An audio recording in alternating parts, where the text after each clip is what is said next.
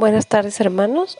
El día de hoy vamos a continuar nuestro devocional y hoy estaremos leyendo el capítulo 7 y el capítulo 8 del libro de Salmos.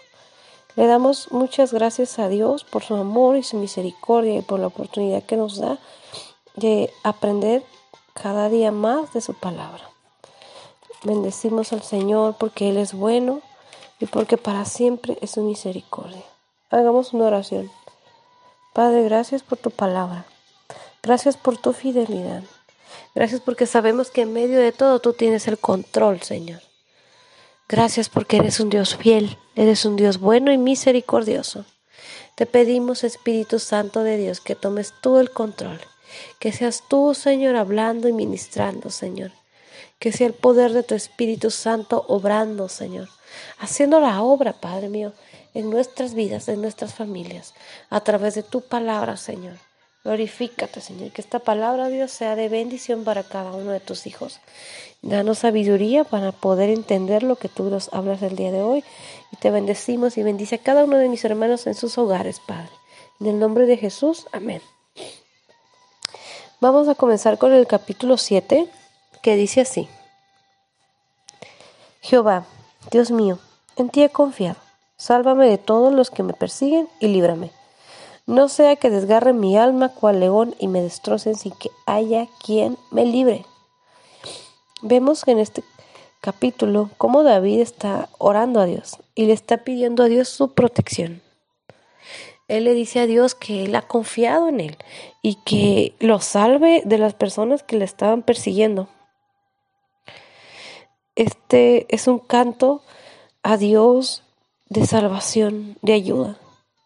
Él le dice a Dios que no le hagan daño, que, que lo libre de todo mal.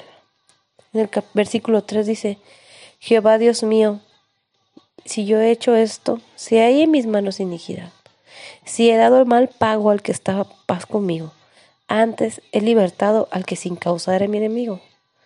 Persiga el enemigo mi alma y alcáncela huelle en tierra mi vida y mi honra ponga en polvo. Vemos cómo David le dice a Dios que si las consecuencias de lo que él haya hecho es lo que está provocando que él sea perseguido, entonces que él pague esas consecuencias.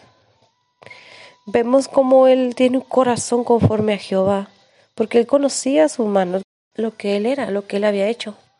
Por eso con esa seguridad iban delante de Dios y le decía, si he dado mal pago, si he hecho lo malo, entonces que el enemigo me alcance. En el versículo 6 dice, levántate, oh Jehová, en tu ira, álzate en contra de la furia de mis angustiadores, y despierta en favor mío el juicio que mandaste. Te rodeará congregación de pueblos, y sobre ella vuélvete a sentar en alto. Jehová juzgará a los pueblos. Júzgame, oh Jehová, conforme a mi justicia y conforme a mi integridad. Vemos cómo él le dice a Dios, levántate en tu ira, álzate en contra de la furia de mis angustiadores. Él le pide a Dios que Dios lo libre y que sea el poder de Dios. Dios es un Dios bueno, es un Dios misericordioso, pero también es un Dios de poder. Y también es un Dios que cuando tiene que castigar a, tus enemigos, lo hace. Es un Dios que también se enoja. Es un Dios de poder. A veces nosotros pensamos que Dios solamente está ahí para hacer lo bueno y perdonar. Y es cierto, porque Dios es misericordioso. Pero también tenemos que ser responsables y darnos cuenta que Dios es un Dios de poder. Y que cuando Él dice no es no.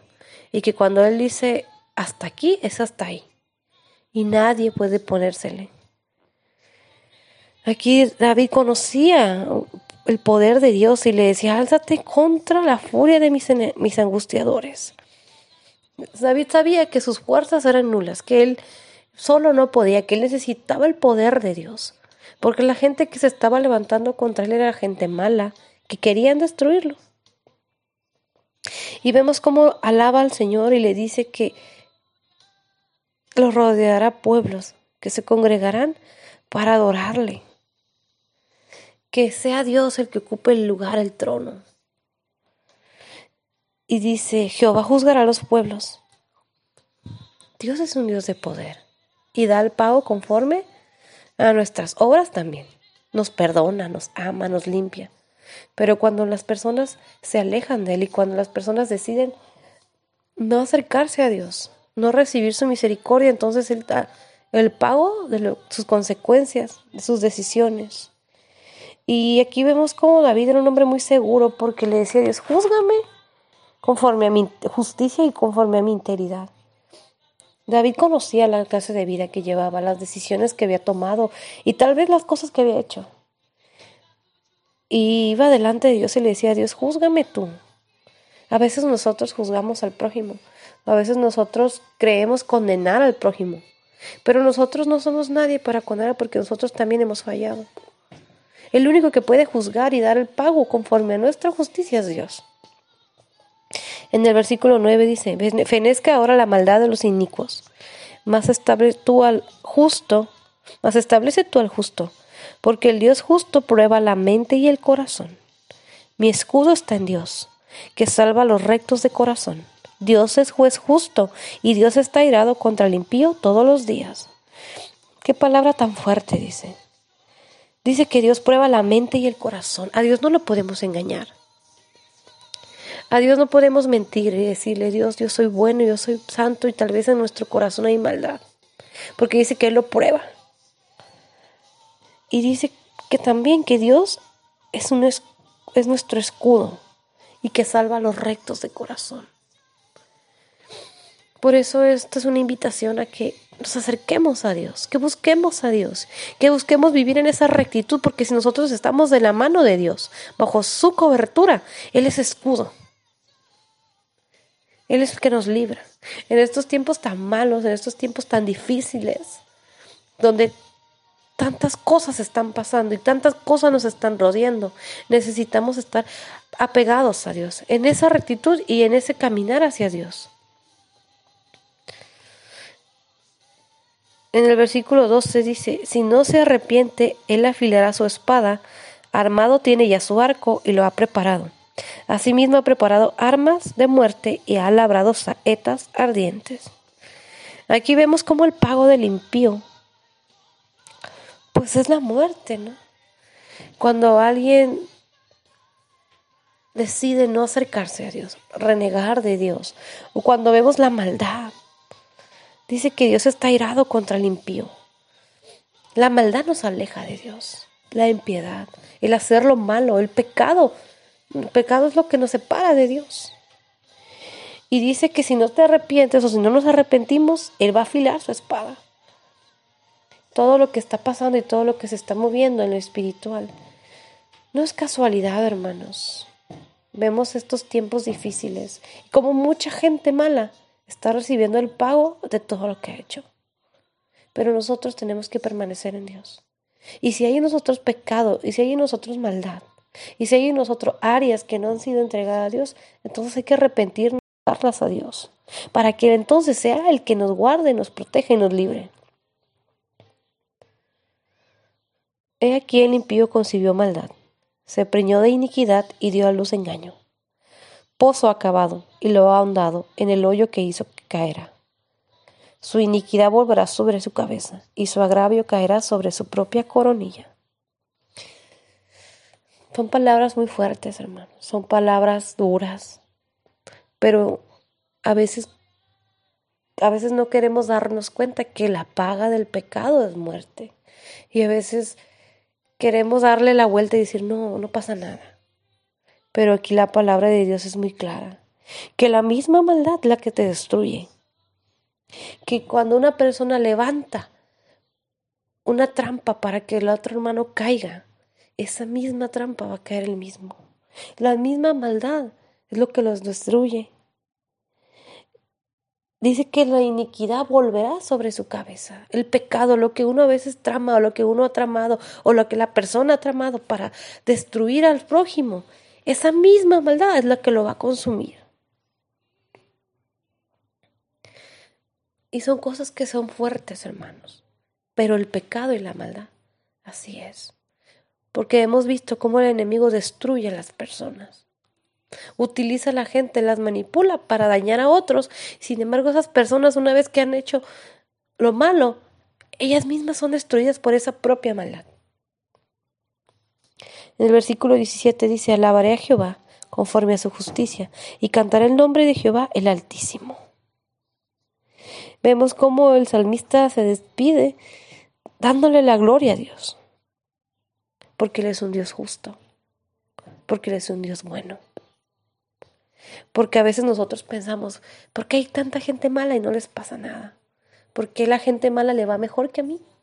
Pero aquí la palabra de Dios dice que les va a pagar conforme a sus obras y conforme a lo que han hecho. Tal vez en este momento tú lo ves a la gente, ves a la gente mala haciendo cosas y tú piensas, ¿cómo es posible que siguen haciendo? Pero Dios va a pagar. Si el día de hoy no hemos sido consumidos es por la misericordia de Dios. En el, en el capítulo 8 dice así, Oh Jehová, Señor nuestro, cuán glorioso es tu nombre en toda la tierra. Has puesto tu gloria sobre los cielos.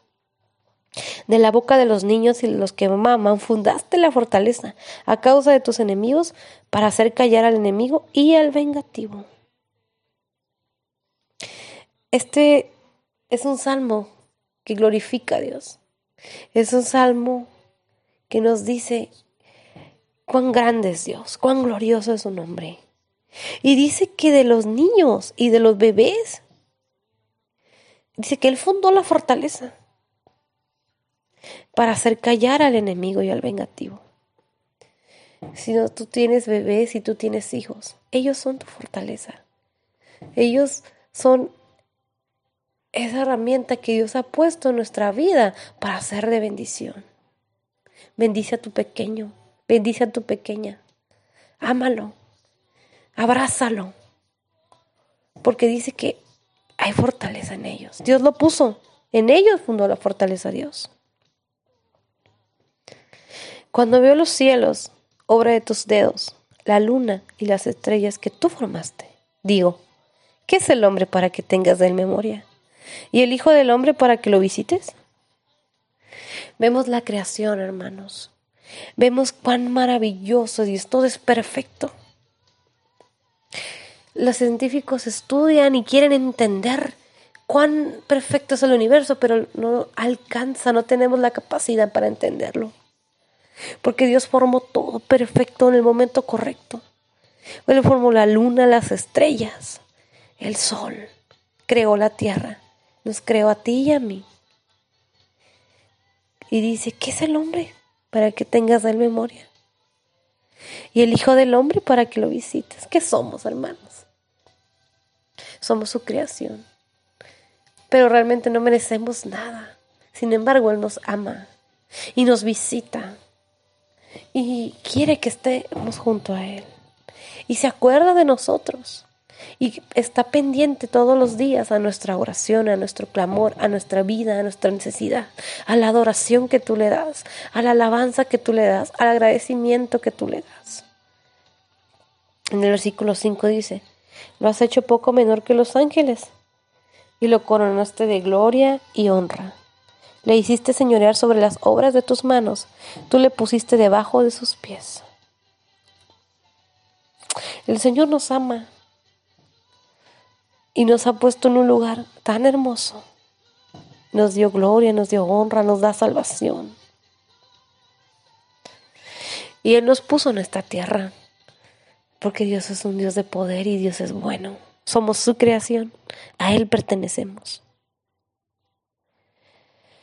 Ovejas y bueyes, todo ello, asimismo las bestias del campo, las aves de los cielos y los peces del mar, todo cuanto pasa por los senderos del mar Oh Jehová, Señor nuestro, cuán grande es tu nombre en toda la tierra. Cuán grande es el nombre del Señor. Cuán grande es su poder y cuán grande es su misericordia. No alcanzamos a entender y a comprender la grandeza de su poder.